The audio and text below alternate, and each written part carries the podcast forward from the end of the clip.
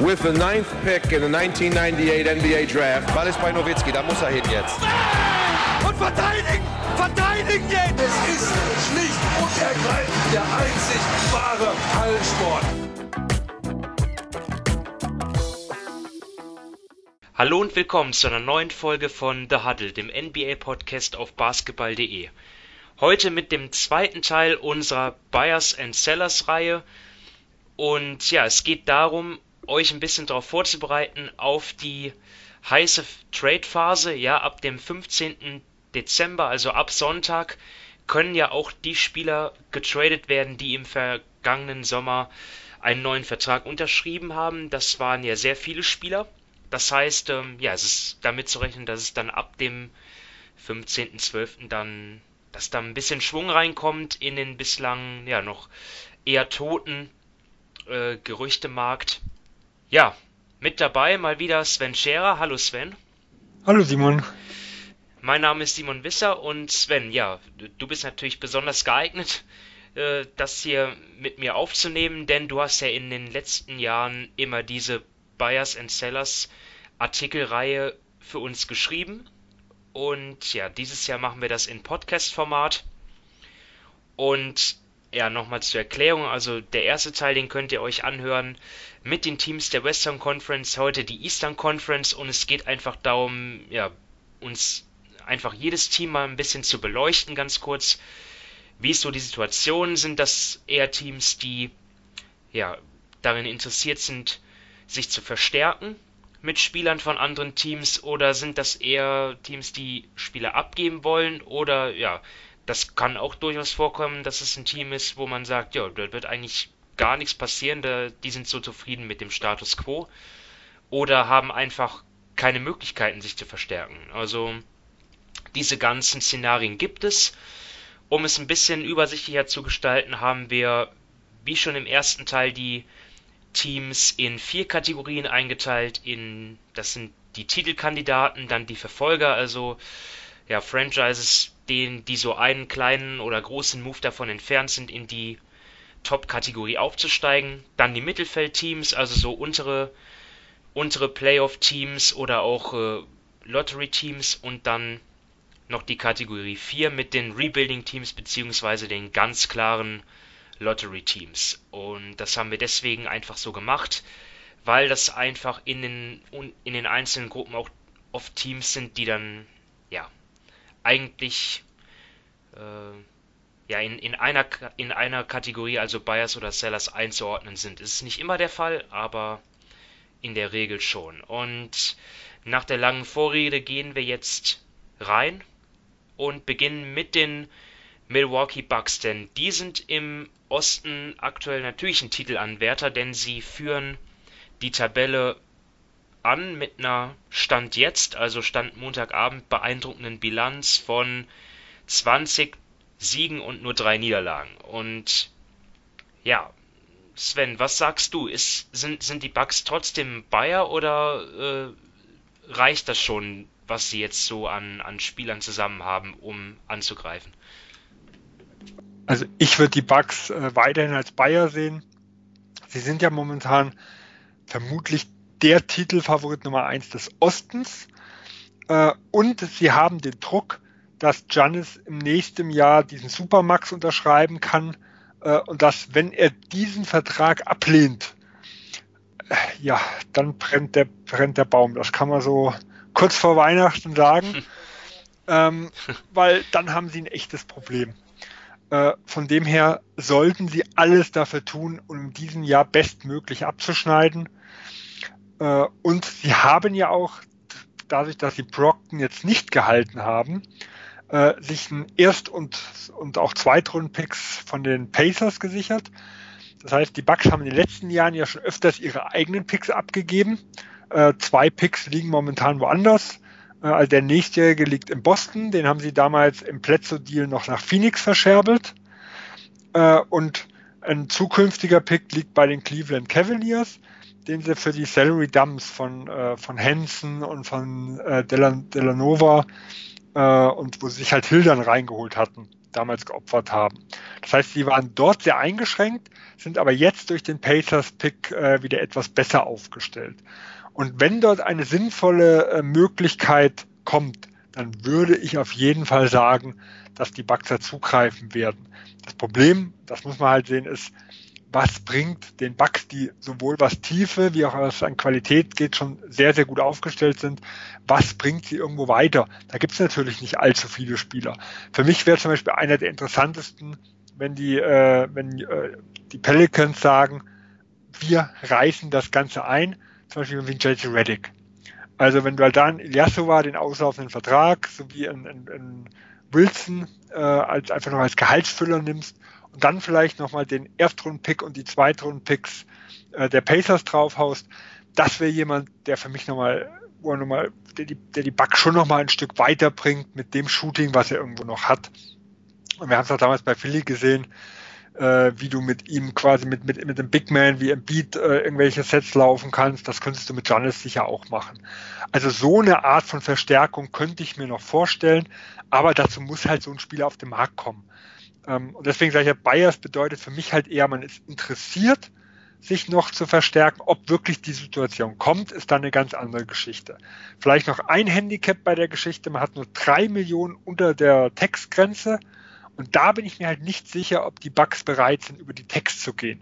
Also das ist vielleicht noch eine gewisse Einschränkung. Äh, das, man gibt sich zwar so, als würde man es, aber gezeigt hat man davon noch nicht viel. Ja, so. Das, das passt aber jetzt nicht wirklich zusammen. Also einerseits, dass die Bugs alles versuchen sollten, um halt äh, Janis zu zeigen, dass sie es ernst meinen, aber andererseits nicht über die Textgrenze gehen wollen. Das passt dann wir haben es noch nicht gesehen. Das, das weiß ich halt nicht. Das ist das, was ich nur noch mal mit, mit reinwerfen wollte, weil die Rockets haben auch immer gesagt, äh, mit, mit ihrem neuen Owner, äh, ja, wir zahlen schon und sowas. Äh, die Handlungen waren aber bisher andere. Und bei den Bucks weiß ich halt nur, ich, die, die Frage, die ich mir halt stelle, und hat man Brock nicht verlängert, weil man Angst vor der Tex hatte? Oder hat man nicht verlängert, weil man der Meinung ist, okay, äh, man braucht ihn nicht unbedingt, er ist verletzungsanfällig und die Picks sind wichtiger zum Investieren. Das, das sind halt Dinge, die immer noch nicht beantwortet sind. Also für mich sind sie trotzdem ein Team, die Ausschau halten sollten. Aber wie gesagt, ob sie bereit sind, mehr wie die drei Millionen zusätzlich aufzunehmen, da bin ich mal gespannt, denn äh, die Frage weiß ich nicht, ob ich die mit Ja beantworten würde. Also da müsste halt schon die Konstellation wäre dann noch ein bisschen eingeschränkter. Ja, und die Position wo die Bugs nachlegen sollten, das wäre für mich so die, die Two-Guard-Position, weil, ähm, oder, oder generell die Guard-Position, weil, also jetzt nichts gegen Dante DiVincenzo, aber ich hab, ich denke schon, dass sie da vielleicht dann irgendwie, ja, dass der nicht so viele Minuten spielen sollte, dann vor allem in Richtung Playoffs, ich weiß es nicht. Ähm, da sind sie halt sehr von George Hill zum Beispiel auch abhängig, der dieses Jahr wieder eine ganz gute Saison spielt wo man aber halt auf seinen Körper sich verlassen ist auch schwierig, denn er ist halt auch extrem verletzungsanfällig gewesen in den letzten Jahren. Ja. Bislang ist es natürlich top, ne? Vor allem die Dreierquote, also mein lieber Scholli. Man könnte auch sagen, man könnte auch sagen, theoretisch, äh, ein Upgrade zu Bledsoe, gerade wenn man die letzten zwei Playoffs sieht, äh, wäre irgendwo sinnvoll. Ja, aber da ist halt auch die Frage, was ist dann da wieder ein realistisches Szenario? das, da, da gibt es wahrscheinlich nicht so viele Spieler. Klar, wir könnten hier über den Chris Paul reden, aber dann bräuchten wir knapp 30 Millionen an Gehalt, was die aufbringen müssen, um die 80%-Regel irgendwo zu erreichen. Das sind halt so Dinge, die ich dann eher als unrealistisch ansehe. Aber natürlich in der Theorie auch möglich. Gut, dann gehen wir weiter zu den Philadelphia 76ers, die wir jetzt auch noch in Kategorie 1 gepackt haben, obwohl es eigentlich aufgrund ihrer Bilanz in dieser Saison jetzt nicht gerechtfertigt ist, sie äh, dort einzustufen, im Gegensatz zu Toronto oder Boston zum Beispiel. Ja, ähm, wo der Schuh drückt, da müssen wir jetzt keine Zeit verlieren. Dort können wir einfach verweisen auf unsere letzte, äh, beziehungsweise jetzt vorletzte Ausgabe, wo wir äh, über Philly gesprochen haben, ausführlich, wo der Schuh drückt aber natürlich vom Talentlevel irgendwie schon ein Team, das du in diese erste Kategorie mit reinpacken musst. Und für mich ist das auch ein klarer Bayer. Ja, also von, von dem, was sie wollen, definitiv. Ähm, wir haben es ja im Sommer gesehen. Also der gerade Horford diesen Vertrag zu geben, wo es natürlich schon gewisse Fragezeichen hinten raus gibt, ob er den noch erfüllen kann. Äh, das ist für mich ein klarer All-In-Move. Und deswegen ist Philadelphia jetzt auch auf, hat den Druck, jetzt auch wirklich mindestens Conference Finals, wenn nicht irgendwo mehr zu erreichen. Problematik, die ich bei Philadelphia sehe, ist wieder, äh, ja, vom Gehaltsstruktur ist eigentlich nicht allzu viel möglich. Und Ben Simmons ist schwer zu traden durch seine Gehaltsverlängerung. Also er wird eher ein interessanter äh, Trade-Kandidat im Sommer sein, wenn das Ganze nicht funktioniert. Ja, und dann kommen halt eher so die Gehälter wie ein Mike Scott, wie ein Sire Smith und die haben 4,8 beziehungsweise 3,1 Millionen. Damit kriege ich halt nicht wirklich was zusammengebaut. Ähm, also das sind halt eher so Kandidaten für kleine Verbesserungen. Ich kann mir halt nicht vorstellen, dass da irgendwas Größeres passiert, weil die wenigen, die wenigsten Spieler gibt es in einem Gehaltsvolumen, sage ich mal, bis zu 10, 11 Millionen, die wirklich einen großen Unterschied machen. Und deswegen würde ich sie zwar schon als Bayer ansehen, aber eher so kleine Korrekturen und nichts Weltbewegendes. Siehst du eine Position oder irgendwie eine Fähigkeit, die der, die der äh, Neuzugang dann haben sollte? Ja, also Shooting und vielleicht ein bisschen Shot Creation. Äh, also für mich wäre zum Beispiel in der Theorie ein interessanter Kandidat ein Satoranski. Äh, wenn du den irgendwo von der Bank bekommen könntest, vom Gehalt her würde man das auch noch zusammenbekommen. Ähm, weil ich, er ist jetzt kein Überschütze, aber ich finde ihn schon, also man muss ihn von draußen respektieren. Und er ist auch schon jemand, der auch in der Nationalmannschaft und auch letztes Jahr äh, in Washington das schon öfters gezeigt hat, ähm, dass er auch ein Spiel gestalten kann, dass er extrem clever ist. Bei den Bulls jetzt hat er mich jetzt noch nicht so beeindruckt, aber ich habe jetzt nicht allzu viel von, den, von Chicago gesehen.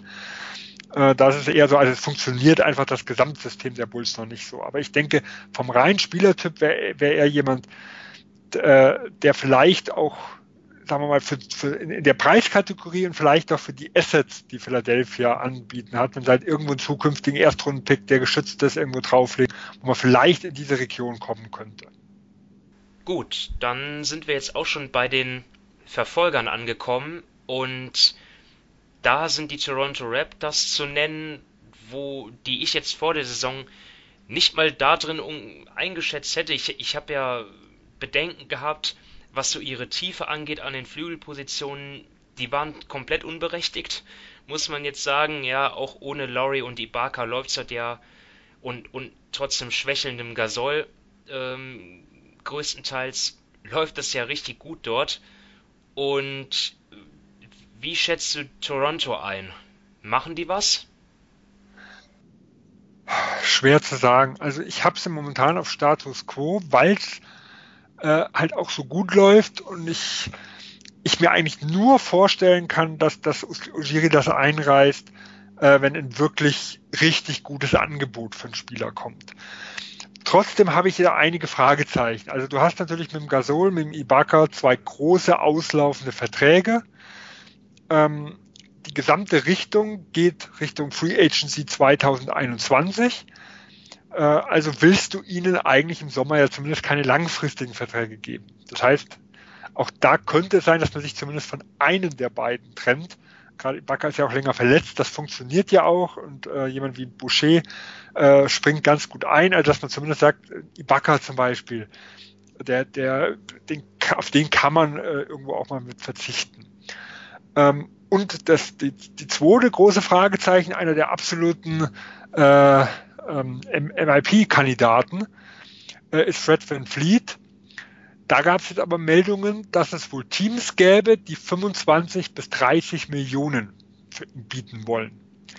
Wenn man das ernst nimmt, dann könnte man sich aus Ujiris Sicht schon überlegen, ist der Spieler das jetzt wirklich wert, so einen Preis im nächsten Jahr zu bezahlen?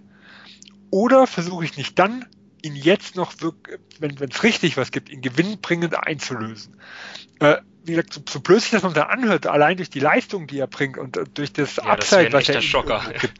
Aber wenn ich wirklich, ja, aber wenn ich wirklich Angst hätte, äh, er kostet 25 bis 30 Millionen und für einen Fred Van Fleet kann ich mir schon vorstellen, dass du richtig was bekommst, weil er ist nämlich genau der Spieler, der in so einer Gehaltskategorie ist, die nahezu jeder Contender sich leisten kann. Also das ist der, das Gegensatz zu einem Kevin Love, wo du richtig Gehälter aufbringen musst. Äh, äh Fred Van Fleet kriegst du, wenn du, wenn du vier, fünf Millionen aufbringst in der Richtung. Also da kannst du je nach Team bis zu teilweise 175 Prozent an Gehalt aufnehmen. Ähm, da kommst du mit knapp fünf Millionen auf diese 9,3. Das kann jeder Contender irgendwo bieten. Und da könnte ich mir halt wirklich vorstellen, dass der ein oder andere Team bereit ist, richtig was zu bieten. Also nicht nur mal ein Erstrunden-Pick, sondern vielleicht ein Talent und vielleicht auch mal in der weite Zukunft irgendwelche Picks, weil er könnte wirklich jemand sein, der das Titelrennen ändert. Also wenn du ihn, wir hatten es, wir hatten es im ersten Teil bei den Lakers einfach, hatte ich nur mal kurz reingeworfen. Äh, wenn du ihn in ein Team der Lakers steckst und da vielleicht ein Kusma, also ich weiß nicht, ob Toronto ihn haben will, äh, aber ein Paket um ein Kusma irgendwo schnürst, er würde die Lakers auf ein ganz anderes Level bringen und eine Riesenlücke für die Lakers schließen.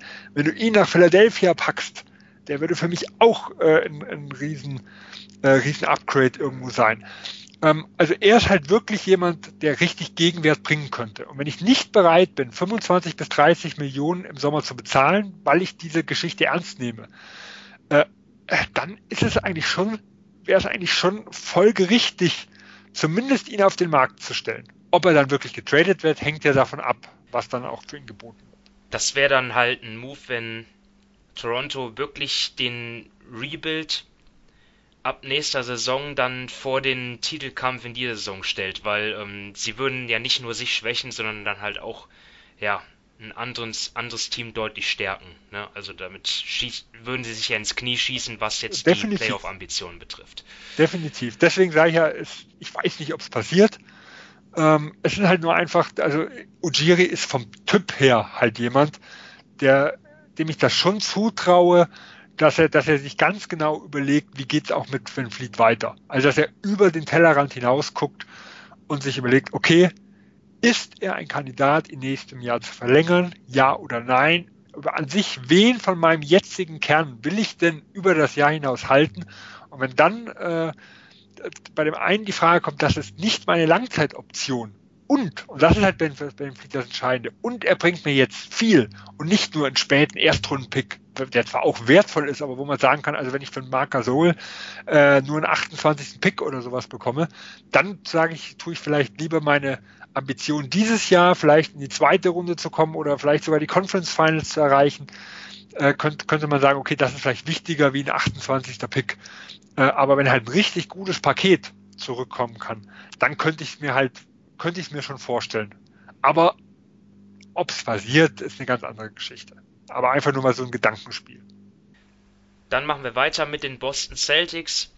Die sind für mich so, ja, so ein Äquivalent zu den Clippers im Westen. Natürlich dann sportlich gesehen auf einem etwas niedrigeren Level. Bei denen ist es. Das will ich nicht gehört haben, ja. ja, ein bisschen schon, meiner Meinung nach. Und ähm, ja, ich sehe das genauso wie bei den Clippers. Die bräuchten auf den großen Positionen für bestimmte Matchups, zum Beispiel gegen Joel Embiid, bräuchten die vielleicht einen, einen, einen großen Spieler, einen Ringbeschützer. Äh, ja, für mich ein Bayer. Und für dich? Ich habe sie eher bei Status Quo. Okay. Ähm, also auch hier von der Theorie ja, ist halt die Frage, Sie müssen ja was abgeben, da weiß ich jetzt auch nicht weiter. Ähm, ja. Also von der Theorie her klarer Bayer. Also auch wenn Daniel Theiss äh, einen sehr, sehr guten Job macht auf Center, äh, er ist nicht der Center, wo ich sage, mit, mit dem Kern kann man einen Titel gewinnen. Äh, das, das steht für mich außer Frage. Die logischen Kandidaten, also die, die auf Upgrade Center, ähm, sind aber, wenn ich mir einfach den Kader angucke, und ich glaube nicht, dass ein Walker, dass ein Hayward, dass ein Smart, dass ein Tatum und dass ein Brown über die Ladentheke geht. Das heißt, die sind für, die sind für mich, wenn es nicht ein absolutes Monster auf Center kommt, die sind für mich tabu. Ähm, das heißt, wir reden hier auch von, von, also man muss schon einiges zusammenstückeln, um was hinzubekommen. Das heißt, jemand, der immer wieder gehandelt wird, wie ein Marc Gasol oder wie ein Steven Adams. Miles Turner. Ja, da wird schwierig, aber die sind nicht zu erreichen. Äh, ab Kategorie Miles Turner wäre möglich, also äh, Turner oder ein Capella. Nur dann sind es Deals, wo ich teilweise vier oder fünf Verträge bündeln muss, um auf diese Gehaltsgröße zu kommen, das ist in der Realität sehr, sehr selten. Ähm, weil A, ist natürlich jemand wie ein Miles Turner, äh, also in Indiana, in einem Team, was absoluter, äh, also auch oben mitspielt und Konkurrenz zu Boston ist. Und das, was du zurückbekämst, wenn halt Leute wie Thais, wie Kanter, wie ein Langford, wie ein Poré, das sind jetzt so die teuersten Gehälter, die die noch haben. Das ist nichts, was die weiterbringt. Also wäre im Endeffekt der Kernpunkt dieses Trades ein Pick. Äh, und ob Indiana jetzt sagt, wir nehmen vier Leute auf, müssen also auch unser, unseren Kader erstmal selber äh, ein bisschen kürzen, weil sie müssen ja auch für Leute entlassen, um vier aufnehmen zu können. Oder es muss ein drittes Team noch mit rein. Das ist in der Praxis sehr, sehr schwierig umzusetzen. Also sind das für mich so, so die Kandidaten, das wäre theoretisch möglich, aber ganz, ganz selten der Fall. Deswegen halte ich es für unrealistisch. Die, die am, eher, die am realistischsten wären, äh, wären theoretisch ja, Center, die wenig kosten, äh, aber die spielen, also für mich die interessanten Namen, spielen in Teams und die, die auch nicht abgeben wollen. Also jemand wie ein Adebayo. Der wäre jemand, den man problemlos vom Gehalt her hinbekäme. Ähm, sie haben ja auch die Picks, um das hinzubekommen, aber Miami spielt auch oben mit. Und Adebayo ist, glaube ich, ein ganz, ganz wichtiger Kernspieler im, im Miami-Team. Jared Allen bei Brooklyn. Aber auch die wollen spätestens im nächsten Jahr um den Titel mitspielen. Ich glaube nicht, dass die einen Jared Allen abgeben für irgendwelche Picks. Äh, wir könnten mit einem Carter äh, in äh, in Chicago weitermachen, auch da kann ich mir das irgendwo nicht vorstellen. Und da ist auch die Frage, wie weit er denen jetzt schon irgendwo hilft. Ähm, aber das sind die, die vom Gehalt her am einfachsten wären. Also ja, ich denke, es ist schon möglich, dass so ein Paket von Turner und Capella gebildet wird, macht aber für die anderen Teams für mich einfach zu wenig Sinn.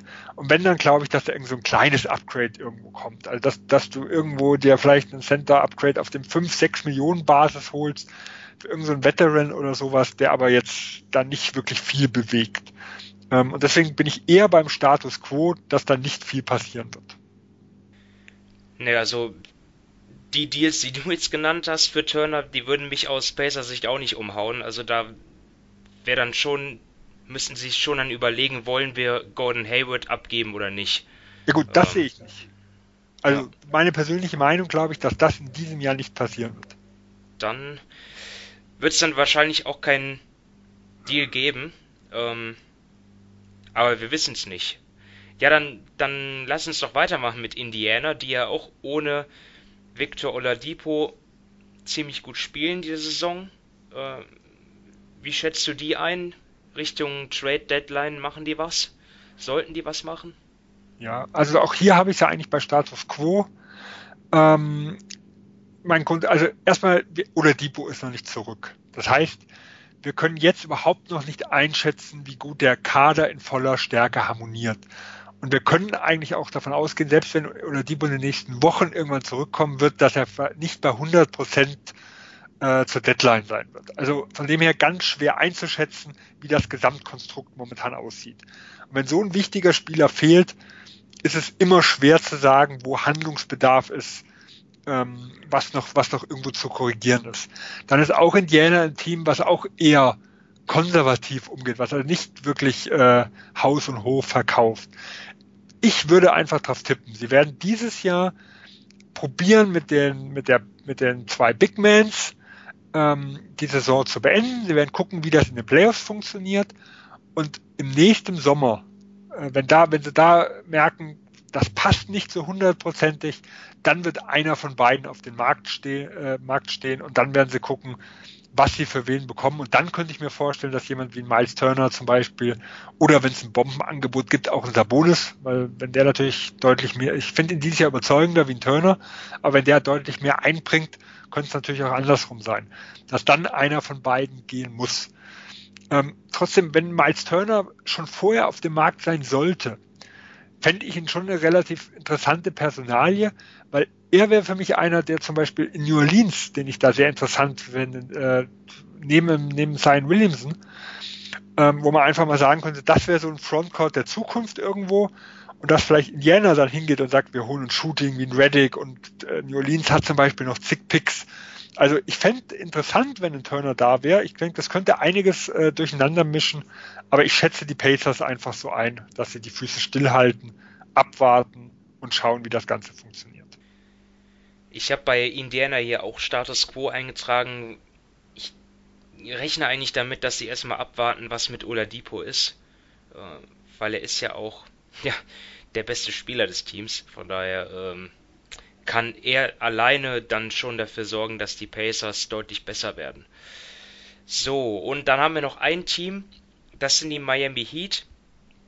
Und die sind für mich eigentlich von diesen vier Teams eigentlich am weitesten davon entfernt, was jetzt so Titelambitionen angeht. Also zum einen ist für mich Jimmy Butler, so, so super ich ihn finde, kein Spieler, der ein Team als alleiniger Star irgendwie zum Titel tragen kann. Und drumherum gibt es so viele Spieler, die in dieser Saison zwar groß aufspielen, aber einfach kaum Playoff-Erfahrung haben, generell unerfahren sind, wie Adebayo, wie Nunn, wie Hero. Also, ich glaube, die sind schon, die sind schon noch ziemlich weit weg und ja, stellt sich halt die Frage, ist das jetzt schlimm für die Heat? Oder ähm, glaubst du, dass sie da wirklich äh, ja, jetzt dann doch was ändern wollen und da äh, ja, jetzt einen richtig großen Deal einfädeln werden? Also sie sind für mich der Top-Kandidat auf die Bayer-Titel in der Hinsicht. Also wenn ich mir einfach einen Jimmy Butler ins Team hole äh, und ich sag mal, ich habe halt mehr Angst vor der zweiten Hälfte des Vertrages wie vor der ersten Hälfte. Ich denke, da wird er noch sehr, sehr gut produzieren. Ähm, und wenn ich diesen Preis auch bezahle, um das Ganze zu bewerkstelligen, äh, dann muss ich eigentlich nach, nach nochmal Leuten suchen, die das Ganze upgraden. Für mich ist die schwierigste Frage, ist Miami denn dazu bereit, Gehalt über 2021 dafür aufzunehmen? Also das wären solche Verträge wie ein Kevin Love ähm, und wie ein Chris Paul. Oder, man hat der Cap Space in 2021 und will vielleicht, ist ja ein Team, was in der Free Agency äh, historisch gesehen große Erfolge schon erzielt hat, auch sehr, sehr, sehr, sehr begehrt ist äh, bei Spielern. Oder äh, sagen sie einfach, okay, also wir wollen zwar ähm, einen gewissen All-In-Move machen, aber unsere Grenze ist dort Gehalt bis 2021 aufnehmen, um dann auch noch äh, flexibel Richtung Free Agency sein zu können und quasi um dann den, um Jimmy Butler dann vielleicht zum 1B-Star und den 1A-Star sich dann ins Team zu holen zu machen. Ähm, und da vermute, also könnte ich mir, da könnte ich jetzt nicht einschätzen, was da irgendwo zutrifft, weil sag, ein Chris Paul oder ein, ein, Kevin Love wären theoretisch möglich bei der Variante 1, wenn sie sagen, okay, wir wollen jetzt einfach äh, Win Now gehen, wir nehmen jetzt die Prime von Jimmy Butler noch mit, äh, komme was da wolle, wir kriegen es eh dahin, dahin nachher nochmal irgendwas zu gestalten. Und äh, wenn Sie jetzt sagen, bis 2021, dann könnte ich mir zum Beispiel vorstellen, dass Miami so jemand ist, die einen Aldridge jagen, weil der hat genau Vertrag bis 2021 äh, und der könnte ja auch für vielleicht nicht allzu viel äh, zu haben sein, wenn San Antonio da einen anderen Weg irgendwo geht. Ähm, also da könnte ich mir vorstellen, dass Miami dieses Paket noch irgendwo zusammenbekommt. Also die ähm, Spieler haben sie ja eigentlich, um einen großen Deal zu machen, oder? Also sie haben Goran Dragic, der Deal läuft aus. Kelly Olenek würden sie wahrscheinlich abgeben. Myers Leonard ist noch da. Justice Winslow, da ist ja die Frage, würden sie den anfassen? Ja, kann ich momentan schwer äh, einschätzen. Also mir gefällt einfach der Fit mit Jimmy Butler bisher noch nicht. Aber die Sample Size war halt noch extrem klein. Wir hatten es ja auch in der Miami-Folge vor ein paar Wochen schon mal besprochen dass die zwei bis dahin noch gar nicht harmoniert hatten, aber es waren erst drei oder vier Spiele, die die da zusammen hatten. Ich war im Sommer schon sehr skeptisch, ob äh, Winslow von Butler wirklich profitieren wird. Wenn sie da zu dem Schluss kommen, das passt nicht, dann wäre ja zum Beispiel äh, möglich, dass du sagst, äh, ein Winslow, ein Leonard äh, und ein Jones Jr. oder sowas oder ein Winslow und Olinik und ein Jones Jr. Äh, irgendwie so ein Paket dass ich die, dass ich das für, für Aldridge irgendwo ähm, spinne und dass ich dann halt sagen kann, okay, ich tue mein, äh, tue meine Qualität in den nächsten, äh, in den nächsten zwei Jahren verbessern und bin trotzdem 2021 frei und kann gucken, kriege ich da einen großen Free Agent oder verlängere ich vielleicht nochmal mit Aldridge. Gut, also Miami, aus deiner Sicht der größte Bayer. Jetzt hast du schon ein bisschen gespoilert. Ähm, denn jetzt wissen wir schon mal, dass da jetzt kein größerer mehr kommt, aber es kommen noch ein, ich bin mir sicher, da kommen noch ein paar Bayer. Jetzt auch schon in Kategorie 3 bei den Mittelfeldteams und ja, wo soll ich beginnen? Bei den Brooklyn Nets vielleicht? Da ist es bei mir ein bisschen langweilig, also weil ich nämlich eigentlich erwarte, dass dort gar nichts passiert. Wie siehst du das? Ja, ganz genau so. Also für mich ist es das Übergangsjahr. Äh, wir sehen ja, Kyrie ist momentan verletzt, also wir können relativ wenig Rückschlüsse ziehen, äh, wie das Backcourt funktioniert. LeVert ist verletzt. Das heißt, momentan spielt Dinwiddie groß auf, hat aber am Anfang des Jahres aus meiner Sicht schon ein bisschen enttäuscht. Also er hat auch von der Bank her noch nicht das, er war noch nicht so frei, äh, wie er jetzt als, als Starter irgendwo ist. Ähm, das heißt, wir wissen da nicht, was passiert. Die KD fällt vermutlich die, die komplette Saison aus. Also ich sehe da außer irgendeiner Mini-Kosmetik irgendwo nicht, was passieren soll. Wenn vielleicht Joe Harris äh, sagt, oh, er hat keine Lust, äh, als Free Agent im nächsten Jahr zu bleiben, dann kann man ihn nochmal irgendwo einlösen. Aber ich glaube, er ist eigentlich der perfekte Rollenspieler im Team und ich kann mir vorstellen, sie werden auch alles versuchen, um sein Shooting da, da irgendwo zu behalten. Deswegen würde ich da sagen, da passiert nahezu gar nichts, wenn dann irgendwelche, irgendwelche kleinen Verträge wo hin und her geschoben werden. Ja, das war ja fix. Dann können wir auch schon sofort weitergehen nach Orlando und die Magic sind ein Team, was in der vergangenen Saison die Playoffs erreicht hat, wollen sie auch wieder und sieht auch Stand jetzt ziemlich gut aus. Sie sind als Achter haben sie da schon zweieinhalb Siege Vorsprung vor Detroit auf Platz 9 ja, die Offense, die ja katastrophal war zu Saisonbeginn, ist auf jeden Fall besser geworden. Ähm, wie schätzt du die Magic ein, was jetzt Trades betrifft? Ja, also ich glaube, es wird wenig passieren, aber grundsätzlich sind sie für mich äh, eines von den Teams, die nur darauf warten, dass irgendein Hochkaräter auf den Markt kommt. Also wenn ich mir einfach das komplette Konstrukt anschaue, ich bin nicht hundertprozentig davon überzeugt, ähm, dass Isaac und Aaron Gordon optimal zusammenpassen. Ähm, es fehlt der offensive Franchise-Player eigentlich, um den man so die Zukunft aufbaut. Also für mich ist Isaac, kann in der Defense ein absolutes Tier werden. Ähm, ich finde auch, er macht sich nicht schlecht offensiv. Also äh, er fängt auch ab von der Midrange den einen oder anderen Pull-up, den er mal nimmt. Äh, aber er wird, also offensiv kann ich mir momentan noch nicht vorstellen, dass er dort die Nummer eins im Team irgendwo sein wird. Also er ist für mich, wie gesagt, defensiv, vielleicht sogar mal ein Defensive Player of the Year Kandidat, der vielleicht eher so die zweite bis dritte Option offensiv im besten Fall werden kann. Das heißt, der fehlt und jetzt müsste ich sagen, gut, vom reinen Potenzial ist es vielleicht ein Fulz, der es werden kann, aber äh, darauf wetten würde ich jetzt auch nicht.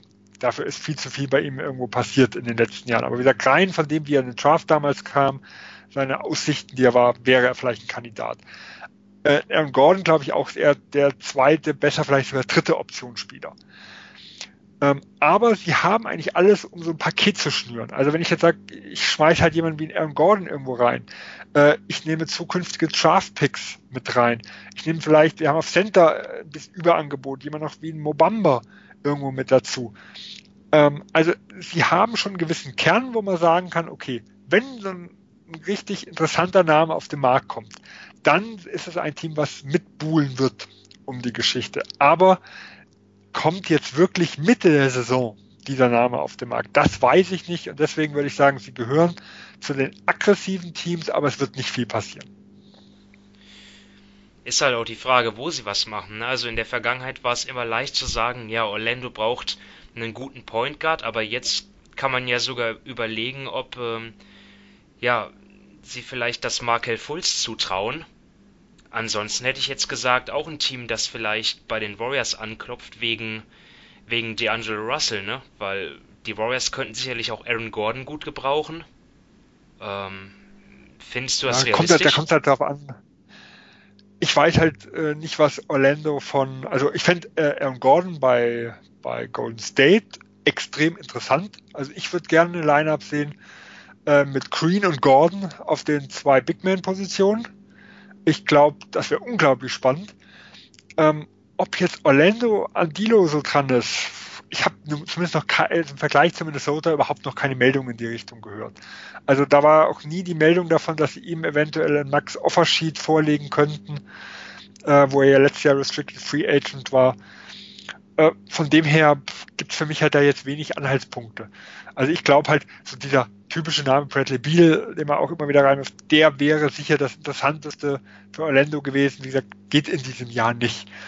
Ähm, ich sehe momentan relativ wenige Stars, die auf dem Markt sein könnten. Aber das kann sich ja immer ändern. Also ich sag mal, lass die Timberwolves äh, ganz, ganz schlechtes äh, jetzt Wochen spielen und in Towns sagt, ich habe keinen Bock mehr auf das Ding. Es wäre nicht das erste Mal, dass wir sowas erleben. Da wäre natürlich was, wo jedes Team auf den Zug aufspringen wollte. Ja, und da wäre natürlich auch Orlando irgendwo dabei. Aber wie gesagt, diese Spieler kommen halt ganz, ganz selten äh, auf den Markt und deswegen rechne ich jetzt nicht damit, dass dieser Monster Trade irgendwo passiert. Äh, aber Orlando ist halt vom rein Struktur her ein Team, was genau auf solch eine Chance wartet. Okay, dann setzen wir die Reise fort und kommen an in Detroit. Die Pistons, wie eben schon von mir genannt, Neunter und schon ja, ein kleiner Abstand jetzt auf Platz 8, wo sie eigentlich hinwollen. Ja, deswegen für mich auch ein Team, was ja durchaus verzweifelt nach einer Verstärkung suchen könnte. Ich habe mir da mal überlegt, äh, ja, vielleicht ist Detroit ja sogar das Team, das an DeMar DeRozan interessiert sein könnte. Was sagst du dazu? Ja, also vom, ich sag mal, von Detroit scheint ein Team zu sein, was sich momentan mit Mittelmaß zufrieden gibt. Also äh, wenn sie in die Playoffs kommen und irgendwie noch halbwegs ihre Halle äh, voll bekämen, kann ich mir schon vorstellen, dass das eine zufriedenstellende Situation für die Pistons wäre. Ähm, und eigentlich DeRozan ist genau dieser Spielertyp, der einem nicht, äh, der, der nicht in ein Team mit einem gewissen Ceiling gehört. Also er bringt, da, da kann man wahrscheinlich schon sich relativ sicher sein, wenn er nicht als sechster Mann von der Bank kommt, dann ist er nicht der Spieler, äh, der ein Team so in Titel äh, in, in Titelhöhen irgendwo führen kann. Für ein solides Playoffs-Team ist er allemal noch gut.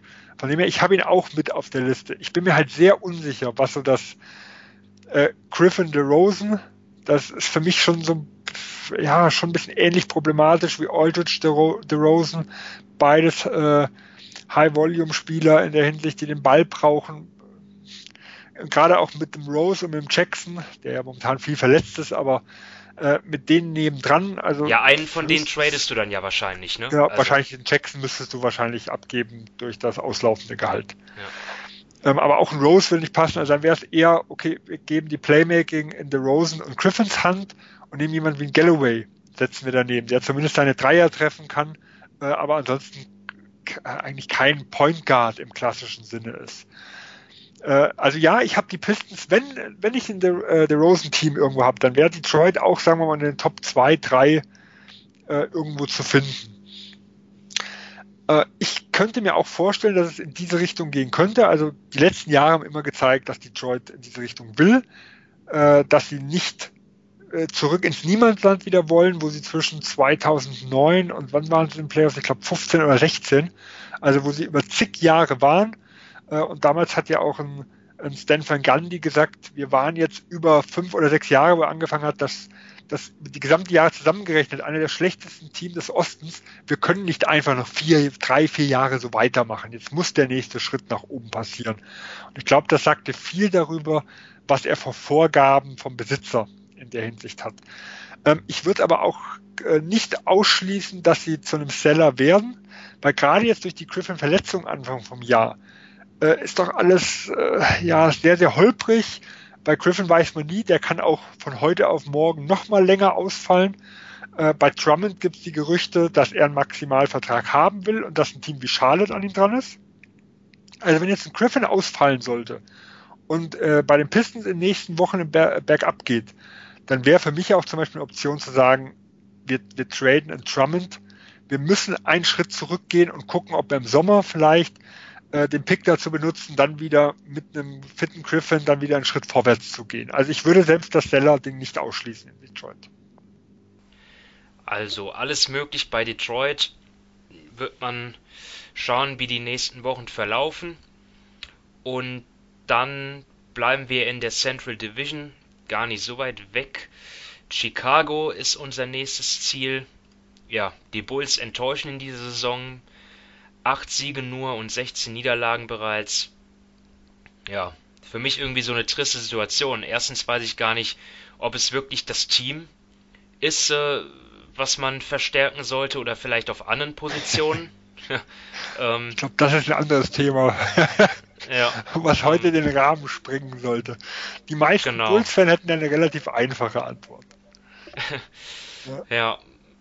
Und wenn wir jetzt aber dann den Kader dann einfach mal betrachten, da weiß ich jetzt auch nicht, ja, wie, wie soll man das jetzt verbessern? Natürlich, ähm, ja, bislang haben sie gesetzt auf die Entwicklung von oder das, äh, ja, das Koexistieren von Zach Levine und Laurie Markan und das, äh, ja, dort ist auch nicht so eine tolle Entwicklung zu sehen. Also ich frage mich im Moment, wie man da was verbessern soll und wenn, dann müsste es wahrscheinlich ja ein großer, eine große Veränderung sein. Was sagst du?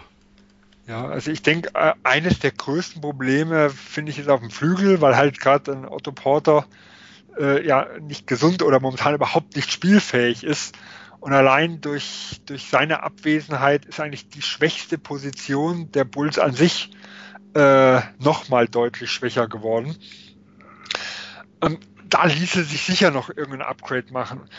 Ich bin mir halt wirklich äh, extrem unsicher, was jetzt so die sinnvollste Variante wäre. Also im Endeffekt, man versuchte ja mit, mit Thomas Satoranski und Seth Young die, diesen jungen Kern mit einer gewissen Erfahrung, mit einer gewissen Toughness oder auch gerade bei Young eine gewisse äh, defensive Mentalität zur Seite zu fügen. Das hat momentan überhaupt noch nicht funktioniert. Also die haben denen nicht wirklich eine Stabilität gegeben. Ähm, ich weiß auch nicht, ob jetzt ein, warum ein Markanen so einen schlechten Saisonstart hatte, ob das daran liegt, dass die Rollen nicht mehr klar definiert sind, ob das am Coaching irgendwo liegt. Äh, Ob es an der gesamten Erwartungshaltung liegt, also finde ich extrem schwer zu sagen. Wenn ich mir einfach mal die momentane Situation anschaue, könnte man sogar darüber nachdenken, ob man sagt, okay, das mit Satoranski und Young hat nicht funktioniert.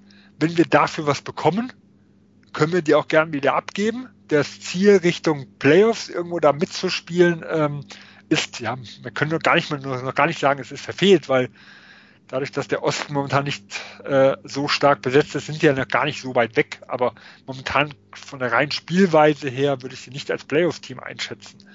Also Ziel verfehlt. Ähm, wir gucken, dass wir die zwei irgendwo wieder loswerden und sammeln noch was ein. Äh, aber so wie das, das Build-Management einfach unter Druck steht, wäre das und auch also aus meiner Sicht äh, in Frage gestellt werden müsste, wäre natürlich genau zwei Spieler, die ich im Sommer jetzt geholt habe, jetzt wieder abzugeben, äh, wäre auch schon Das wäre auch irgendwie eine Einsicht irgendwie, ja. ja. Ja, also von dem her kann ich mir das auch nicht vorstellen. Äh, und eine weitere Personalie auch mit Otto Porter, da ist auch die Frage, der kann aussteigen aus seinem Vertrag. Äh, wie sieht seine Gesundheit aus? Äh, wenn er nicht gesund ist, wird er sicher seine Option ziehen. Wenn er fit ist und gut spielt, ja, will ich ihn dann halten? Also das wäre so ein bisschen Harrison Barnes Geschichte. Entweder er nimmt seinen teuren Vertrag oder wenn er aussteigt, hat er wahrscheinlich irgendwas im Hinterkopf, vielleicht sogar mit demselben Team, einfach nur über eine längere Laufzeit, dann vielleicht so ein bisschen weniger Jahresgehalt. Also will ich den beim jetzigen Kern, den ich habe, will ich denn wirklich mit ihm weiterplanen? Also er wäre auch für mich noch ein Spieler, den man auf den Trademarkt sehen könnte. Also ich könnte mir vorstellen, die Bulls sind Seller, aber ich glaube, bei dem Management können die sich das eigentlich gar nicht leisten. Weil das sind drei Spieler, die sie im letzten Jahr erst geholt haben. Ja, wie ich schon gesagt habe, eher so triste Situation. Also ich habe da jetzt auch nicht so viel Hoffnung und kann auch gerade gar nicht einschätzen, in welche Richtung es da bei den Bulls geht. Naja, ähm, dann gehen wir jetzt zu Kategorie 4, den klassischen Rebuilding-Teams oder ja, den klaren Lottery-Teams halt.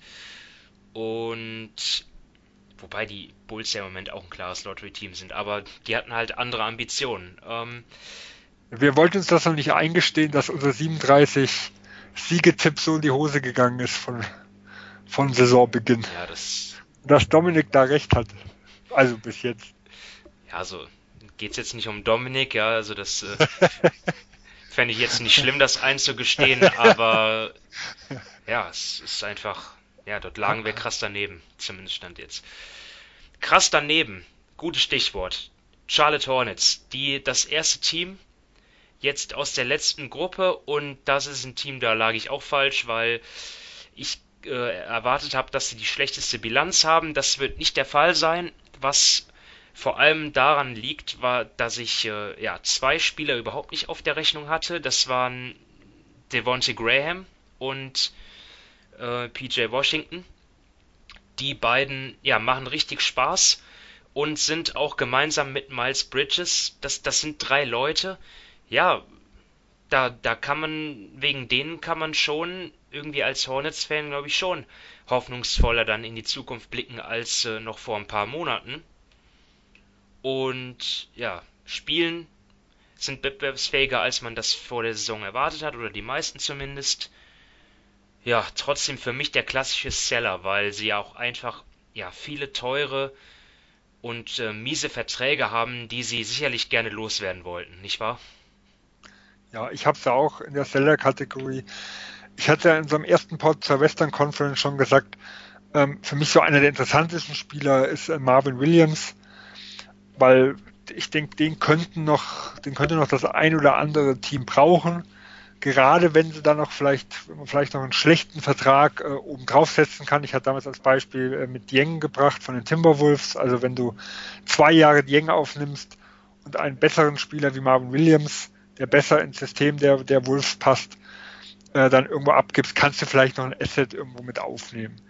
Ähm, am liebsten, denke ich, würden die Hornets loswerden, jemand wie ein Batum oder vielleicht sogar wie ein Cody Zeller, weil die Verträge auch noch ein bisschen länger laufen. Da weiß ich aber nicht, ob sie die losbekommen. Ein Cody Zeller selber finde ich eigentlich noch einen interessanten Spieler, der aber einfach mit seiner Verletzungshistorie, die er mittlerweile hat, dann schon deutlich überteuert ist. Äh, ich glaube, so gerade äh, damals im Pick and Roll mit Kemba Walker hat er über Jahre eigentlich sehr, sehr gut funktioniert, aber er war halt sehr selten auf dem Platz. Deswegen kann ich mir auch hier nur vorstellen, dass Cody Seller äh, nur zu einem anderen Team geht, wenn ein anderer schlechter Vertrag zurückbekommt. Also ich glaube halt nicht, dass allzu viel äh, machbar ist. Also sie können nicht allzu viel abgeben, was für andere Teams von Interesse ist. Aber halt jemand wie Marvin Williams, denke ich, den könnte man nochmal zu einem Draft-Pick irgendwo machen. Vielleicht kein Erstrunden-Pick, aber zumindest äh, irgendeinen Zweitrunden. Oder wie gesagt, wenn ich halt Gehalt aufnehme, dann, dann kriege ich vielleicht ein bisschen mehr zurück. Deswegen eher Seller-Kategorie, aber nicht allzu viele Spieler, die wirklich interessant sind für andere Teams. Gut, dann gehen wir weiter zu den Washington Wizards. Und ja, alle Teams, die wir jetzt noch besprechen, gilt für Charlotte, galt auch für Charlotte. Äh, ja, Teams, bei denen die Entwicklung der jungen Spieler im Vordergrund steht bzw. stehen sollte. Und die Wizards, die haben theoretisch ja schon Spieler, die ja begehrt sind bei anderen Teams oder begehrt sein würden. Zum Beispiel ja Davis Bertans äh, Vertrag läuft aus, spielt eine tolle Saison. Ja, also ich glaube, der, der würde jedem Contender gut zu Gesicht stehen. Aber was ich mich frage ist, ob die Wizards überhaupt was ändern wollen, weil vor allem offensiv läuft's ja läuft's ja eigentlich richtig gut. Das Team macht Spaß, also klar, sie verlieren viele Spiele, aber ich finde trotzdem, dass es ein Team ist, was man sich gut ansehen kann. Ich, ich weiß, also natürlich schon eher Seller, aber für mich jetzt kein, kein ähm, ja, absoluter. Ich habe sie auch eher Richtung Status Quo. Also für mich ist auch äh, Bertans eigentlich der einzige Spieler, der interessant sein könnte, weil man für ihn vermutlich noch einen Erstrunden-Pick kriegen würde. Ähm, also er würde sicher einigen Contenders gut zum Gesicht äh, stehen. Und aber der Rest, also das sage ich halt, das sind so alles, die, die probiert man momentan aus. Washington ist im Übergangsjahr. Äh, John Wall wird vermutlich erst nächstes Jahr zurückkommen. Äh, und da guckt man halt, wer kann so der, der, der weitere Kern sein, um dann Wall, Beal, Bryant, vielleicht Bertans, je nachdem, ob sie ihn behalten oder nicht, äh, und Hachimura. Also wer, wer bildet da noch den weiteren Kern? Äh, und ich kann mir halt vorstellen, dass Washington eigentlich erst im Sommer äh, wirklich dann ihren Kader sortieren wird. Dann werden sie einen relativ hohen Draft-Pick haben Äh, und dann haben sie auch die Möglichkeit, Beal zu traden. Also theoretisch könnten sie sagen, wir gehen dann in einen kompletten Rebuild, wir tun dann in Beal äh, quasi mit abgeben oder sie könnten auch andere, genau in die andere Richtung gehen, wie sie in den letzten Jahren immer mehr gegangen sind äh, und sagen, wir, wir opfern vielleicht Assets, um noch einen besseren Spieler zu bekommen. Dann haben sie auch wahrscheinlich ein deutlich besseres Bild davon, wie fit ein John Wall wieder ist und wie nahe an den 100 Prozent ist. Äh, und gerade dieser hohe Draft-Pick würde ja auch äh, sowohl sie sowohl einen jungen Spieler, der für die Zukunft aufgebaut werden könnte, wie auch ein wichtiger Trade-Chip noch sein. Deswegen denke ich, da wird nicht allzu viel passieren. Wie der einzige auf Bertrands, wenn der wirklich was, äh, was, was herbringen würde, da könnte ich es mir noch vorstellen.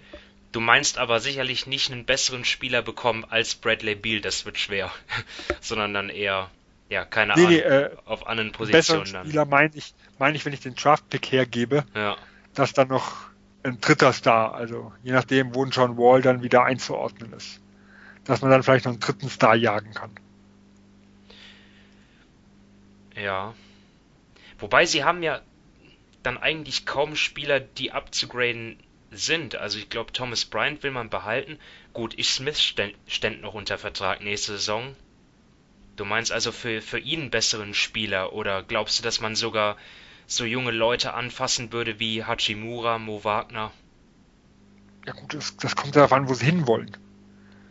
Also im Endeffekt, wenn du ja um Wall Beal den Kern aufbauen willst äh, und du kriegst einen ich sag mal, dritten Star, wir mal, ein Spieler, der auf All-Star-Niveau irgendwo agiert, äh, dann würde ich ja auch nicht ausschließen, dass sie solche Spieler anpacken. Also zumindest das war unter dem alten GM, unter, unter Grünfeld, äh, so die, die Maßgabe.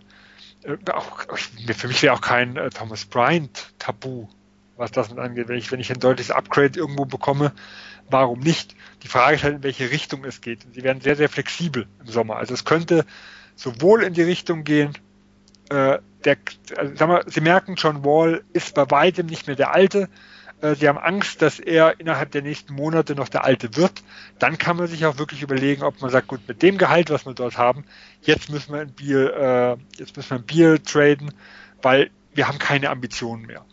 Ist er aber wieder auf äh, NBA-Team-Niveau, weshalb wir sicher zu dem Maximalvertrag überhaupt wieder dazu gekommen ist, äh, ist das vorhersehbar irgendwo. Du hast so ein Backcourt mit, mit Wall und Beal, kannst du auch genau die andere Richtung gehen und kannst sagen, äh, ich versuche wieder Richtung, sagen wir, Richtung Contender-Status mich hochzuarbeiten. Und dafür muss ich halt solche jungen Leute plus den Pick auch eventuell abgeben.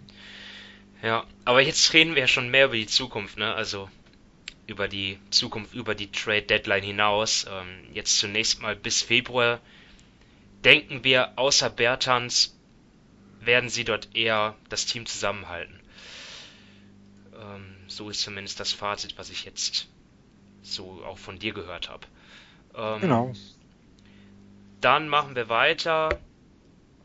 Äh, als nächstes auf der Liste stehen die Cleveland Cavaliers bei mir jetzt hier und ja, das habe ich erst vor kurzem in einem Podcast gehört, wo die das, wo die Thema waren und dort ging es auch um Kevin Love, der ja einst bei den Cavs verlängert hatte und die Cavs haben sich damals gedacht, vermutlich, ja, indem wir mit Kevin Love verlängern, werden wir dann vielleicht noch irgendwie was für ihn bekommen, aber ich dann war auch irgendwie so, dass der Tenor dann dort ja, das ist vielleicht ein bisschen nach hinten losgegangen, weil dieser Vertrag von Kevin Love halt extrem riesig ist und eigentlich ja kaum ein Team bereit ist, also in, um es in deinem in, in deinem Wortlaut zu sagen, eigentlich vielleicht sogar ein Negativ-Asset mittlerweile. Und äh, das, ja, auch mit dem, mit dem Coach war zu hören, John Beeley, dass, dass die Veteranen nicht so gut mit ihm klarkommen, zumindest abgesehen von Tristan Thompson. Ja, also Kevin Love sicherlich das große Thema, oder? Ja, äh, und sind wir auch gerade ehrlich, er macht in dem Team keinen Sinn. Also in der Gesamtausrichtung des Teams.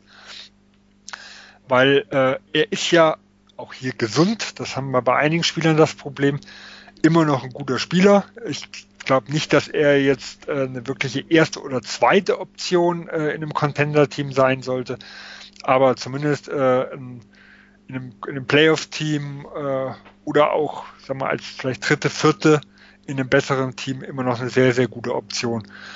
Und deswegen kann ich mir schon vorstellen, dass das ein oder andere Team Interesse an ihm hat.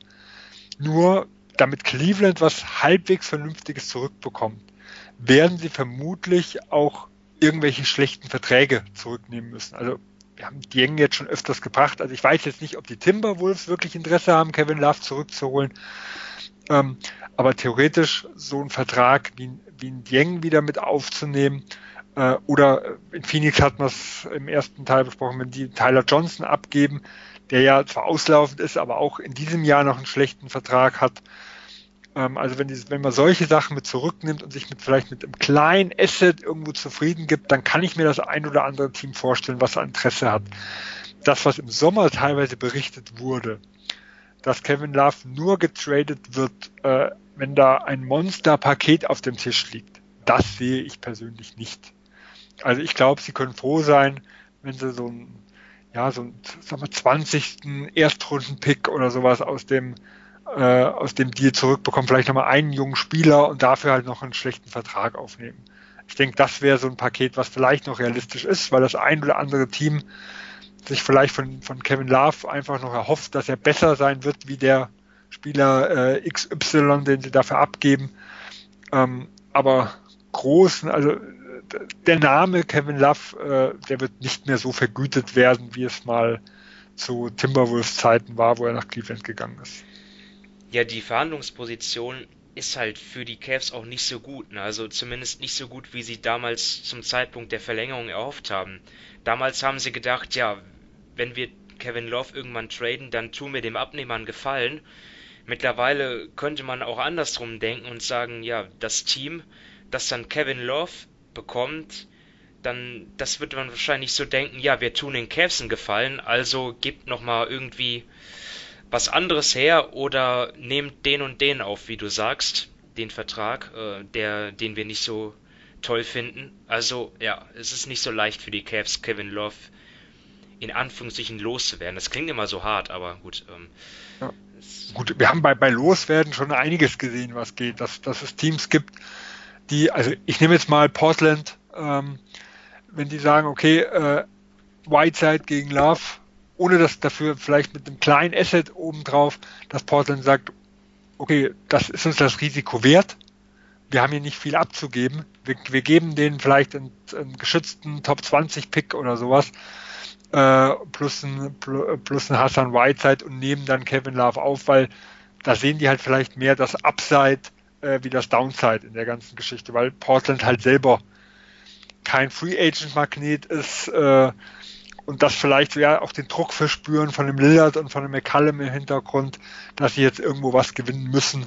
Ähm, äh, da gibt, gibt schon Szenarien, wo ein bisschen was zurückkommt, aber es wird sicher nicht das äh, typische ja, Paket eines, sagen wir mal, Stars, der mal war sein. Also das, also ich kann es mir einfach nicht vorstellen, dass ein Team ihn noch so einschätzt, dass sie richtig was für abgeben. Ja, also die Cavs insgesamt für uns ein Seller, denke ich. Also nicht nur Kevin Love, sondern auch so jemand wie Tristan Thompson, der ja richtig gut spielt. Beim passenden oh. Angebot ist er sicherlich zu haben. Ähm, und dann kommen wir schon in die Kategorie Spieler, wo man sagt, ja gut, das wird schwer, dann halt äh, dort überhaupt einen Abnehmer für zu finden. Bei Brandon Knight. Äh, nee, auch Hansen, so, das, das sind für mich Spieler so, ja. Die Verträge laufen aus und. Also, das ist so die, eher die Buyout-Kandidaten. Ja. Also, da, dass man sagt, okay, die wurden nicht getradet, äh, wir wollen mit ihnen ja auch nicht verlängern, da machen wir noch ein Buyout, die können sich dann noch billig irgendeinem Contender anschließen äh, und fertig. Bei Tristan Thompson ist, wie gesagt, noch jemand, den könnte ich mir noch vorstellen und wenn sie auch dort, wenn sie einen schlechten Vertrag aufnehmen, könnte es vielleicht noch ein Asset geben. Ich glaube, Tristan Thompson alleine bringt auch nicht allzu viel mehr, weil halt auch eher nicht billig ist. Also man muss sagen, auf Verhältnis Preis-Leistung. Äh, ähm, aber das war ja klar damals bei der Vertragsverlängerung. Er hatte ja die gute Position, dass, dass Cleveland ihn damals nicht ersetzen konnte und deswegen wurden, wurde Cleveland ja hochgetrieben. Äh, aber trotzdem ist er noch ein Spieler, der dem einen oder anderen Team helfen kann, wenn er halt einen anderen Spieler mit einem schlechten Vertrag irgendwo ersetzt. Und da, dann kann man auch noch ein kleines Asset irgendwo bekommen. Ich rechne aber auch nicht damit, dass man da jetzt einen 15. Pick irgendwo rausschlagen wird. sondern eher, wenn man einen langfristigen Vertrag aufnimmt, dann vielleicht einen Erstrunden-Pick und sonst vielleicht noch irgendeinen Zweitrunden-Pick oder ein junges Talent, was sich bisher noch nicht bewiesen hat, dass sich in Cleveland dann da mal Minuten erspielen kann und mal ran darf. Gut, halten wir fest, die Cavs klarer Seller, die Atlanta Hawks auch? Also ich habe sie bei Status Quo. Mein Problem, also grundsätzlich sollte Atlanta ähm, ein ganz klarer Seller sein. Äh, Atlanta hat im Vergleich zu Cleveland das Problem, es sind eigentlich keine Verträge dabei, die ich aus dem geringsten interessant finde. Nicht Chandler Parsons? Äh, nein. nein. Aber wenn ich mal gucke, die auslaufen Also, wir hatten es ja vorher bei Charlotte mit Marvin Williams. Das ist jemand, äh, der sicher noch Interesse weckt. Chandler Parsons kann ich mir nicht vorstellen. Evan Turner kann ich mir nicht vorstellen. Alan Crabb kann ich mir nicht vorstellen. Äh, und das sind ja schon eigentlich die großen auslaufenden Verträge, die sie haben. Und dann kommen wir ja schon danach, der viertgrößte Vertrag ist ja schon äh, Hunter, der diesjährige Rookie. Ja.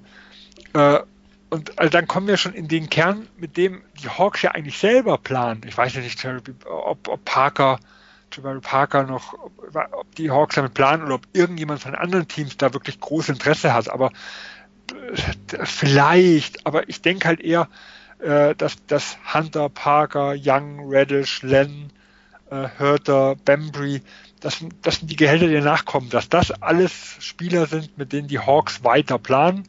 Und klar, wenn ich da mal zwei zusammenwerfen kann, um vielleicht ein anderes Talent zu bekommen, okay, wenn sich diese Situation irgendwo auftut. Aber die Wahrscheinlichkeit sehe ich als nicht allzu hoch. Äh, und deswegen, wenn der Markt für Salary Dumps an sich nicht allzu gut ist, wie ich ja äh, ganz am Anfang gesagt hatte, dann kann ich mir halt auch nicht vorstellen, dass Parsons, Turner oder Krabby irgendwas zurückbringt. Also du erwartest dort jetzt auch, auch bei den jungen Spielern noch keinen Move. Selbst, könnte ja durchaus sein, dass die Hawks sagen, okay, also neben Trey Young, das passt alles nicht so. Wir sind, wir kommen defensiv auf keinen grünen Zweig. Äh, wir brauchen vielleicht doch andere Spieler um ihn herum. Du glaubst, sie warten erstmal noch ab, wie sich das so entwickelt. Ja gut, wir haben ja auch John Collins zum Beispiel noch kaum gesehen in diesem Jahr. also hier, hier haben wir, wissen wir noch gar nicht, wie der Kern wirklich funktioniert. Und wenn man halt einfach mal überlegt, ein Hunter und ein Reddish im ersten Jahr können wir eh nicht einschätzen. Äh, zwischen, allein zwischen ersten und zweiten Jahr sind, haben wir teilweise so riesen Unterschiede, äh, was, was Rookies irgendwo eingeht. Also ich kann mir hier nicht vor, natürlich, wenn, wenn, wenn da irgendjemand, also ich sage jetzt, nehme jetzt einfach mal den Namen Brandon Ingram, weil wir es im ersten Teil besprochen haben.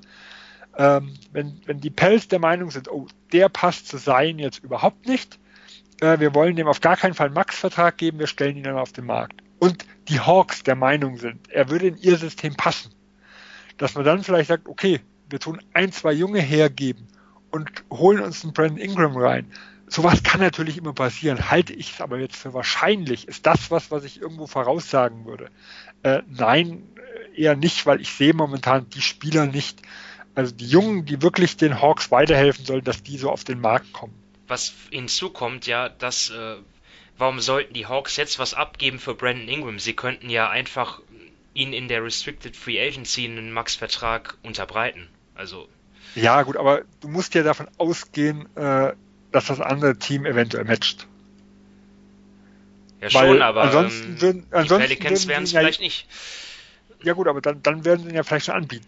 Also wenn sie nicht bereit sind, Maximalvertrag zu matchen, dann werden sie ja vermutlich äh, hingehen und werden sagen, okay, wir, wir verkaufen ihn jetzt und das Team, was ihn dann holt, da kannst du von ausgehen, das wird bereit sein, den Maximalvertrag zu matchen. Weil die müssen, mit der Voraussetzung schon reingehen in den Trade. Äh, ich sag mal, so ein bisschen wie OKC damals bei Ines Kanter. Hier war das Risiko da, dass er ein hohes, äh, einen hohen Vertrag bekommt. Also bei Kanter hätte ich jetzt noch nicht mal auf Maximalvertrag getippt, aber dass er einen hohen Vertrag äh, bekommt. Wenn ich dafür was ausgebe, musst du auch bereit sein, äh, hohen Vertrag zu matchen. Bei Brandon Ingram ist, da, da ist das nun mal der Maximalvertrag, weil wenn ich einfach gucke, im nächsten Jahr haben Teams mit jungem Kern ähm, maximal Cap Space und andere eher nicht, dann sind diese Restricted Free Agents äh, die klassischen äh, Spieler, die diesen Max Cap Space eher bekommen wie jetzt irgendein Veteran. Äh, weil, weil die einfach ins gesamte Gefüge ganz gut reinpassen. Und Brent Ingram ist einer der besten von denen, die auf dem Markt ist. Also du musst mit bei Brent Ingram damit rechnen, wenn du dir das Team holst, dass du Maximalvertrag matchen musst. Das heißt, wenn die Pelz hingehen und ihn shoppen und ein anderes Team ihn bekommt, dann müssten die Hawks damit rechnen, dass selbst mit Maximalvertrag nichts zu holen ist. Also da musst du selber aktiv werden. Ja. Ja, es sehe ich aktuell noch nicht kommen, aber ja, es nee, ist nicht ausgeschlossen. Ja, was, was theoretisch passieren könnte in der Richtung. Äh, und das war auch das Beispiel, warum ich es halt eher für unwahrscheinlich halte. Weil ich einfach, ich kann es mir momentan noch nicht vorstellen, dass er auf den Markt kommt. Gut, dann schließen wir die Folge ab mit den New York Knicks. Und das ist ein ist Team. Schluss, ja? ja, das ist ein Team, was ja Adieu sagen, Adieu gesagt hat zu den äh, Ambitionen, die man angeblich hatte mit 35 Siegen. Und deswegen werden für mich die Knicks auch zu Beginn, ähm, also wenn, wenn die ganzen Spieler tradebar sind, die sie im Sommer verpflichtet haben, also am 15. Dezember, da werden für mich die Knicks so der Bazar sein für alle Teams, die so auf der Suche sind nach einem erfahrenen Rollenspieler, vielleicht so als sechsten, siebten Mann. Da kommen ja einige in Frage mit äh, Marcus Morris, Bobby Portis, Tash Gibson, Wayne Ellington, Reggie Bullock, eigentlich alles sehr teamfreundliche Verträge. Ähm, zwei, zwei Jahresdeals, aber dann halt mit Teamoptionen zum Teil. Ähm, ja, also für mich ein ganz klarer Seller. Ja, in der Theorie ja. Es gab jetzt auch schon Stimmen zu hören, äh, dass, dass New York beweisen will, äh, sobald die, sobald die Trade-Phase losgeht, ähm, ja, dass sie, dass sie doch um die Playoffs mitspielen können. Ach, Aber ob die Gerüchte jetzt wirklich wahr sind, wage ich jetzt zu bezweifeln. Also ich würde auch beim alle Logik, wobei bei New York immer schwierig mit Logik zu argumentieren ist, aber alle Logik spricht dafür, sie müssten Seller sein. Ähm, und ich denke, bei Bobby Portis haben wir zum Beispiel im Juli gehört, ähm, da soll Utah zum Beispiel dran gewesen sein. Was daran, äh, was daran war, ist, weiß ich nicht, aber da gab es Gerüchte. Wäre für mich zum Beispiel ein klassischer Typ, wo man sagen könnte, okay, Exim gegen Portis. Nur mal als Beispiel, Exim plus einen kleinen Vertrag, einen Minimalvertrag gegen Portis, sowas würde passen. Es wäre die Position, wo Utah ein Upgrade braucht. Ich weiß nicht, ob ich Bobby Portis haben wollte. Also äh, es ist nicht unbedingt mein Favorite-Spieler in der Hinsicht. Ich weiß nicht, ob er Utah weiterhilft. Aber wenn an diesen Gerüchten was dran war, dann wäre es natürlich ein typischer Spieler. Wenn Marcus Morris wäre auch jemand, den man in diese Richtung, ich nehme jetzt mal auch Utah oder auch Minnesota, ähm, in so eine Richtung schieben könnte, wo man sagt, dasselbe Paket, irgendwas um Dante Exum. Ähm, wenn man glaubt, man kriegt so seinen Charakter, so ein bisschen sein Ego, äh, auch sein, sein, ja, er ist ja manchmal auch jemand, der das, das Spiel übernimmt, obwohl er es nicht übernehmen sollte wenn Utah denkt, das kriegen wir mit unserem Kern, mit, mit, mit, unserer, mit unserer Kultur in den Griff, wäre das sicher auch noch ein interessanter Spieler. Also da könnte ich mir schon vorstellen, dass das ein oder andere passiert. Aber äh, in New York traue ich da alles zu. Also mich in der Theorie auch ein Will Ellington ein interessanter Spieler, aber diese Saison war er relativ schwach. Ähm, ich weiß nicht, wer sich, wer sich ihn jetzt äh, wirklich als Ergänzung wünscht, aber zumindest letztes Jahr, wo er den Buyout gekriegt hat, danach in Detroit, fand ich, da hat er denen schon weitergeholfen. Ja, also auch da für mich eigentlich auf dem Papier der Klasse Seller, aber gut, in New York weiß man nie, was passiert. Ja, da gibt es sicherlich das ein oder andere Team, was dann auch sich einredet, ja, der Spieler hat jetzt zwar nicht funktioniert, aber er hat ja bei den Knicks gespielt, wir kriegen den hin. Ähm.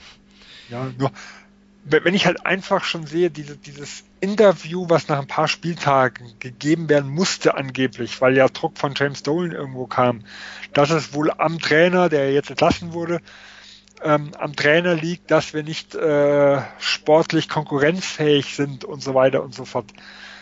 Da fragt man sich halt schon manchmal, was kommt denn da von oben? Also äh, ist jetzt das, was, ist es jetzt das, was James Dolan gerne sieht, dass man die Leute verscherbelt für vielleicht einen Zweitrunden-Pick, weil mehr wird man aus den Leuten nicht mehr rausbekommen können. Ähm, keine Ahnung. Also ich, ich glaube, ich war mit, ich hatte bei 25 Siegen und da war nach momentanem Stand war ich da extrem überoptimistisch vor der Saison. Äh, also die ja selbst die Erwartungen noch nicht erfüllen. Und auf dem Papier müssten sie ein ganz klarer Seller sein. Und äh, dafür sind, so sind ja auch die Verträge eigentlich strukturiert. Wenn es nicht sportlich irgendwo passt, wenn nicht der Aufschwung kommt, den sie sich erhofft haben, dann werden sie die Leute relativ gut los und können, wenn sie vielleicht einen oder anderen schlechten Vertrag, der nicht über 2021 hinausgeht, weil da wollen sie auf dem Free Agent Markt wieder aktiv werden, äh, können sie vielleicht auch nochmal so kleinere Assets dann irgendwo bekommen. Aber wie gesagt, New York ist alles zuzutrauen. Jetzt bei Spielern, die jetzt eine Teamoption haben, dort gibt es keine Restriktion. Die können ohne Einverständnis des Spielers getradet werden. Ja, wenn sie nicht irgendeine, ähm, irgendeine Klausel drin haben, aber in New York, die alle gekommen sind, nicht. Okay, ja. Ja, ich bin halt gespannt, wie es auch dort weitergeht mit RJ Barrett und Kevin Knox, weil ich finde auch, dass die jungen Spieler dann zum Teil nicht richtig eingesetzt wurden. Und dort könnte es dann vielleicht helfen, wenn man vielleicht den ein oder anderen Veteranen dann abgibt ähm, und dann zum Beispiel ja, ein Kevin Knox dann wieder mehr spielt. Das, das wäre irgendwie so mein Wunsch bei den Knicks im Moment. Ähm, oder dass Barrett ja. auf der richtigen Position spielt zum Beispiel. Ja, also für, ich, ich würde zum Beispiel gerne Morris äh, abgeben, der zwar individuell sicher zu den Besseren irgendwo gehört, aber wie gesagt, also ich finde ihn halt schon gerade in so einem Team wie New York, wo er sich dann wahrscheinlich sogar zu Recht noch für einen der besten Optionen hält, äh, da mag ich ihn halt irgendwo überhaupt nicht, weil er dann zu viel irgendwo übernimmt und das sollten dann wirklich eher die Jungen machen. Und einem anderen Team würde er vielleicht schon noch mal was bringen, weil er hat ja seine Qualitäten. Also, dass er mal ein Spiel übernehmen kann, wenn es bei anderen nicht läuft, ist ja schon irgendwo wertvoll. Wenn das dosiert eingesetzt wird, er hat auch in Boston das ein oder andere Spiel gerettet, aber äh, er hat auch das ein oder andere den irgendwo vergeigt, weil er es dann zu sehr mit der Brechstange machen wollte. Also er muss halt da irgendwo, irgendwo hinkommen, wo er wirklich reingepresst wird in die ganz klassische Rollenspieler-Mentalität. Und in New York äh, ist das auf jeden Fall nicht so, weil hier ist er ja wieder einer der besseren Spieler. Und das ist eigentlich absolut kontraproduktiv aus meiner Sicht. Ja, das sagt schon viel aus. Ja, so die Vielleicht Knicks. will ja San Antonio ihn nochmal haben. da bin ich mir nicht ganz so sicher. Man kann es ja probieren. Ja. Ja, also die, die Knicks für uns, also sollten Seller sein, aber bei den Knicks weiß man nie. Ja, und ähm, damit sind wir durch mit, mit den 15 Teams und auch insgesamt mit allen 30 Teams, wenn man dann den Westen noch mit dazu nimmt, den, den ersten Teil. Also ich weiß jetzt nicht, in müssten so zwischen zwei oder zweieinhalb Stunden sein. Jetzt insgesamt, ja, hoffen wir, dass wir euch dann, ja, eine ganz, eine ganz gute Vorschau geben konnten auf die heiße Trade-Phase, die dann vielleicht demnächst anbricht. Ähm, Im Moment ist es ja noch sehr ruhig, wie gesagt. Ja, und damit bedanke ich mich bei dir, Sven, äh, für deine Einschätzungen. Und vielen Dank fürs Zuhören wieder. Und ja, damit auch ein schönes Wochenende an alle. Macht's gut. Bis dahin. Ciao. Ciao.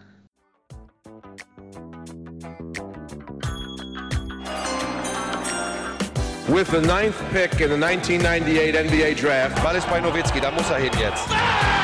Und verteidigen! Verteidigen jetzt! Es ist schlicht und ergreifend der einzig wahre Hallensport.